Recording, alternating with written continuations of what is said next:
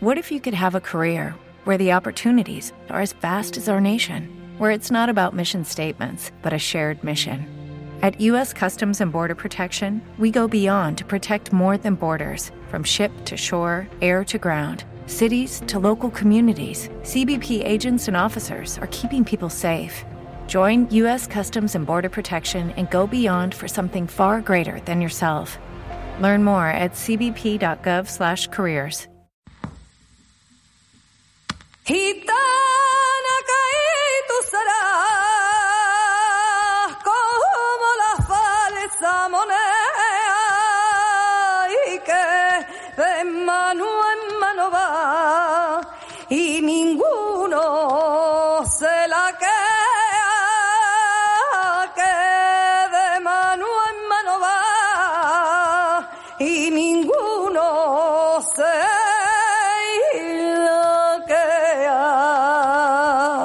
informaciones que hay en este podcast han sido recogidas de páginas web y noticias relacionadas que siguen disponibles en distintos periódicos y televisiones online donde trataron las noticias de los sucesos que voy a contaros.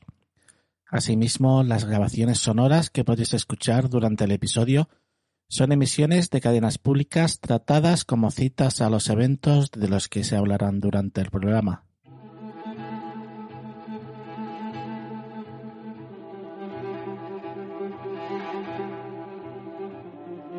Els Mossos investiguen el cas del guàrdia urbà de Barcelona trobat calcinat en un cotxe a prop del pantà de Foix.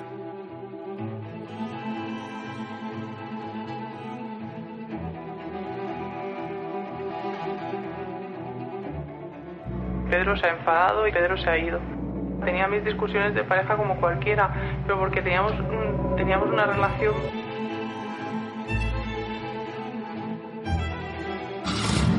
Sí, yo pensaba que iba a ir a por Rubén. El cadàver estava absolutament calcinat. L'han pogut identificar perquè el vehicle estava registrat al seu nom i per la pròtesi que duia a l'esquena.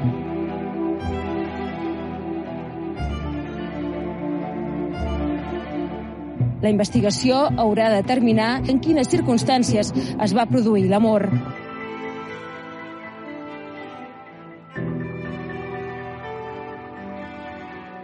Pero no a 100%. O sea, cada uno vivía en su casa, pero hacíamos cosas juntos.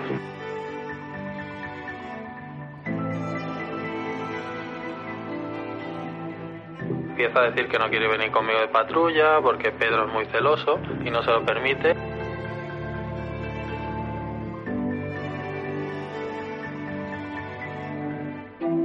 Nos empieza a explicar la relación que tiene con Rosa. Él minimiza la relación, dice que habían sido, habían tenido relaciones esporádicas durante unos años, pero que no eran pareja.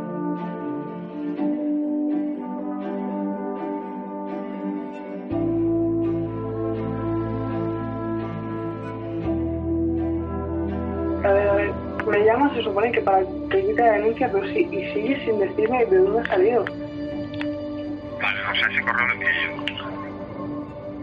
Lo enviaste tú. Sí, Tú solo. sí, yo solo. ¿Y por qué me has hecho pensar durante un año y pico? Me, me has hecho volverme loca. Es que creo que no eres consciente del daño que me has hecho en la guardia.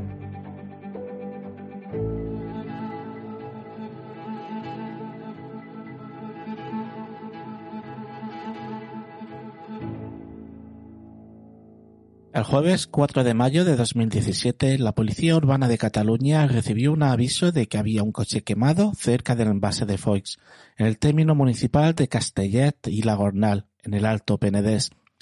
Fue un excursionista quien encontró el coche en llamas y dio el aviso. Al llegar al lugar a las seis de la tarde de ese mismo jueves, y los agentes, al apagar el fuego con sus extintores, inspeccionarían el vehículo y encontrarían un cuerpo humano completamente calcinado en el maletero. El cuerpo era imposible poder identificarlo, y pasarían varias horas hasta que se le pudiera hacer la autopsia, y el coche se encontraba también totalmente calcinado, estando a la espera de poder identificar a su propietario a través del bastidor del vehículo, ya que las matrículas también estaban descompuestas de la defragación. La primera fase de la investigación estaba repleta de dudas. salvo que todo apuntaba a un asesinato. No se sabía si había sido una muerte violenta o si ya estaba muerto cuando se prendió fuego al coche. No sabían si la víctima estaba viva en ese momento o había muerto antes. No se sabía quién era ni a quién pertenecía el coche. Un trabajo que iba a ser dirigido por los agentes de criminalística de la región metropolitana sur y que estarían durante 24 horas tomando pruebas de la escena del crimen para determinar de qué forma había muerto la víctima y si había sido introducida al maletero del vehículo cuando ya había sido asesinada. Al mismo tiempo se estaba celebrando una comida de despedida. Allí se encontraban veinte mozos de escuadra, entre ellos Rosa, Albert y Ángel. A Ángel le sorprendió ver cómo llegaron juntos Rosa y Albert.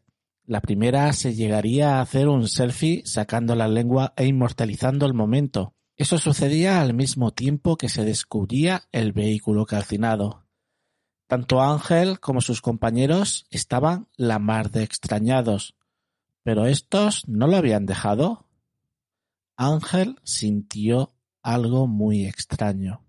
Asumió como una traición el hecho de que llegaran juntos, una traición a su amigo Pedro, porque creyó que Rosa lo estaba engañando. La medianoche de ese jueves, dos agentes tocaron al timbre del chalet de Rosa Peral compañera de los mozos de escuadra. Traían malas noticias. A las seis de la tarde, en el conocido como Camino de la Casa Alta, un hombre había descubierto entre los matorrales un coche quemado que todavía humeaba. En el maletero se intuían los restos carbonizados de un cadáver. El número de bastidor y una matrícula casi ilegible les habían permitido averiguar que el propietario era Pedro, que constaba empadronado en esa dirección, Querían saber si estaba en casa. Hace dos días que no sé nada de él.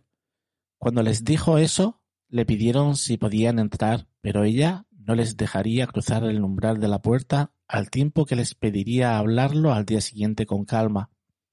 Era tarde. Estaba cansada y tenía a sus dos hijas pequeñas durmiendo en el piso de arriba. El vehículo sería trasladado tras esto el viernes día 5 a un depósito municipal, donde permanecería bajo custodia judicial. De momento, la investigación descartaba que tuviera que ver con los seis homicidios sucedidos el último año en Barcelona y su área metropolitana, y que la policía vinculada. ¿Te está gustando este episodio? Hazte fan desde el botón Apoyar del podcast de Nivos. Elige tu aportación y podrás escuchar este y el resto de sus episodios extra. Además, ayudarás a su productor a seguir creando contenido con la misma pasión y dedicación. ¿No te encantaría tener 100 dólares extra en tu bolsillo? Haz que un experto bilingüe de TurboTax declare tus impuestos para el 31 de marzo y obtén 100 dólares de vuelta al instante. Porque no importa cuáles hayan sido tus logros del año pasado, TurboTax hace que cuenten Obtén 100 dólares de vuelta y tus impuestos con 100% de precisión, solo con Intuit TurboTax. Debes declarar para el 31 de marzo. Crédito solo aplicable al costo de la presentación federal con TurboTax Full Service. Oferta sujeta a cambios o cancelación en cualquier momento.